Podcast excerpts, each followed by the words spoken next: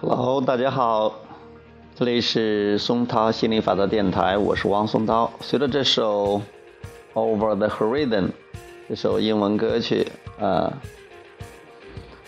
我们开始了今天的播音。今天播亚伯拉罕情绪的惊人力量，实例六。我的老公老是叫我开车。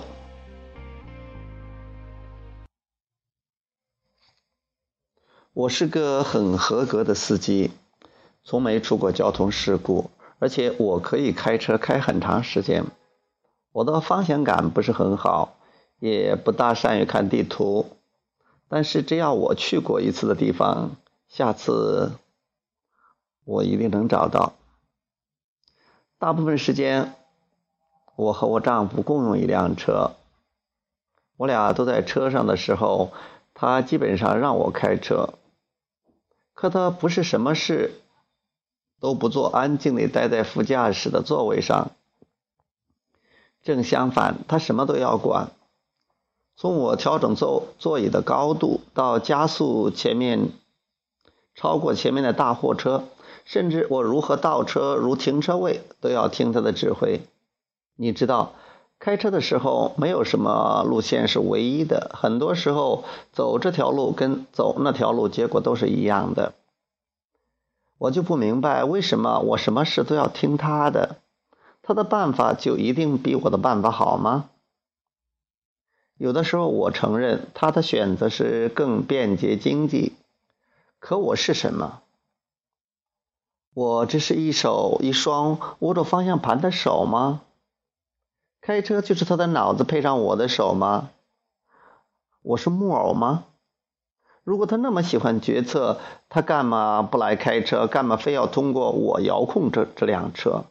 我真是无法理解，无法接受。如果他开车，我绝对会尊重他的选择。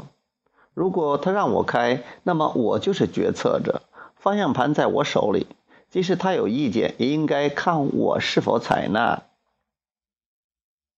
现在，即使是从停车位倒车出来这种小事，也会让我觉得心烦意乱。我总是想着自己到底是按照我的意愿呢，还是按照他的指挥倒车。说实在的，每天都是这么开车，既让我心情不好，也会造成安全问题。我真受不了这种感觉了，我该怎么办呢？你面临的这种状况属于共生问题，也就是说，并不是你丈夫一个人创造了这个困境，而是你们两个人合力创造的，我们叫做共同创造。一开始可能只是你俩遇到一个岔路，你不知道该走哪条路，而你丈夫迅速而正确的判断出了方向。后来这种事情在不断的重复，直到现在成了你受不了的处境。通常情况下，当事者迷，旁观者清。在你不知如何是如何是好的时候，别人的意见通常可以帮你理出头绪，走出困境。可你的问题是，这个旁观者太轻了，他什么都要给你提意见。不管你这个当事者需不需要别人的意见，他代替了你的内心，帮你做决策，而丢失了内心方向的你，开始觉得迷茫、焦躁。而你越迷茫，就越觉得自己需要别人的指导。你的丈夫在这个时候就愈加的希望能帮助你，所以这是一个恶性循环。你们两个人在这种恶性循环中。都扮演了凶手、坏人的角色。你俩不仅固定了开车的一种行为模式，你开车，但由你丈夫来决定路线和方式，而且也形成了一种情感模式。你迷茫而需要帮助，你丈夫必须帮助你，却只会令你更加迷茫。在你烦躁痛苦的时候，你觉得无路可走，你的车技和认路能力也无法提高，而且从你的字里行间，我们可以看出你对自己开车的能力非常有信心，也认为自己不需要再提高什么了。这种自信也是一个死胡同，因为你自信的同时，又的确遇到，又的确总是遇到问题。需要你的伴侣帮你处理，比如方向问题，这就非常矛盾。你认为自己做什么都很好，可是偏偏总有人指出你的错误。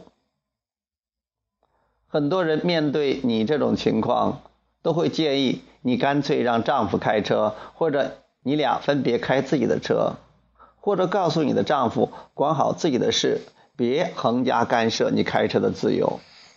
可问题是，你很清楚，你的丈夫并非每次都是横加干涉。实际上，大部分时候他的建议就是正确的，而且对你来说非常有用。只有新问题产生的时候，以前的问题才不成为问题。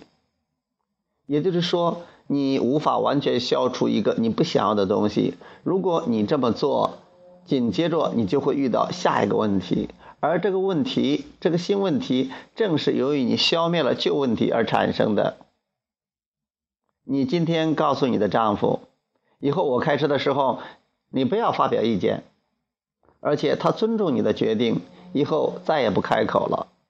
你会怎样？你在开车时遇到很多问题，需要请教你的丈夫，而他这时候不能再给你意见了，这就是新问题。你以为你只是要一个在车里保持沉默的丈夫，实际上你要的不是这个，你要的是自己的判断力、自己的力量、自己内心真正的声音。这些东西在你丈夫建议你如何开车的时候走掉了，离开了他们，你觉得自己特别无助。简单的说，你不知道自己在干什么，也不知道该怎么做。我们可以保证，当你找到自己内心的力量，自如控制情绪的时候，你会发现你的行为也变得清准确、清晰、果断了。正如你自己说过，去过一次的地方，下次再去，你一定会牢牢记住路线。这就说明你拥有极好的记忆力，也说明你有敏锐的头脑。这些都是一名优秀司机必须具备的素质。只不过。当你丢失内心力量的时候，你的记忆力、头脑全都不运作了，就像好机器却没有燃料一样。你的伴侣也许还像以前一样，在需要做决策的时候，想用自己的力量来提供绝佳的建议。可是这次他发现他的力量弱于你，他的速度不如你，而且他也不如你那么精确。他不再怀疑你的能力，因为你俩是共同创造，毕竟你们是坐在同一辆车里，所以他的共同创造的愿望会驱使他听从你的选择，更好的选择。要知道，一个人是无法改变另一个人的，你也无力改变你的伴侣。你要求他像你说的那么做，他做不到。可是，如果你可以找到自己的内心力量，不用要求，一切都会顺利起来。所以，你现在明白自己要做什么了，不是要求丈夫怎么样，不是再买一部车，不是去背地图，你要去找自己的内心，找自己丢失了的力量，找情绪的控制力。有人这么跟我说：“说实在的。”你有点讨厌呢，你总是建议我们去做这个去做那个，你从来都不说让我们身边的人如何改变，这很不公平啊！明明是他们错了，为什么到头来要改变、要忍让的还是我们自己呢？真是不甘心。很遗憾，我们不能教你去改变别人，只能告诉你改变你自己的想法。但是你可以对比一下，到底是。改变别人更轻松，还是改变自己更轻松？到底是改变别人让你信心满满，还是改变自己，让你充满力量？要知道，如果你要改变别人，那意味着所有跟你打交道的人，只要有不合你心意的行为，都要被你努力改变。而改变自己，你的目标永远只有一个。你可以这样理解这件事：只有我是必须改变的，逆流。我有能力主宰自己的生活，顺流。当你立志要改变他人的时候，你通过你希望通过改变他们的行为，来让你自己的生活更顺畅幸福，是吧？可你注定要失败，因为你没有力量和能力控制别人的行为和思想。可当你立志改变自己的时候，情况就不一样了。你与你的内心交谈，你找到了渴望已久的力量。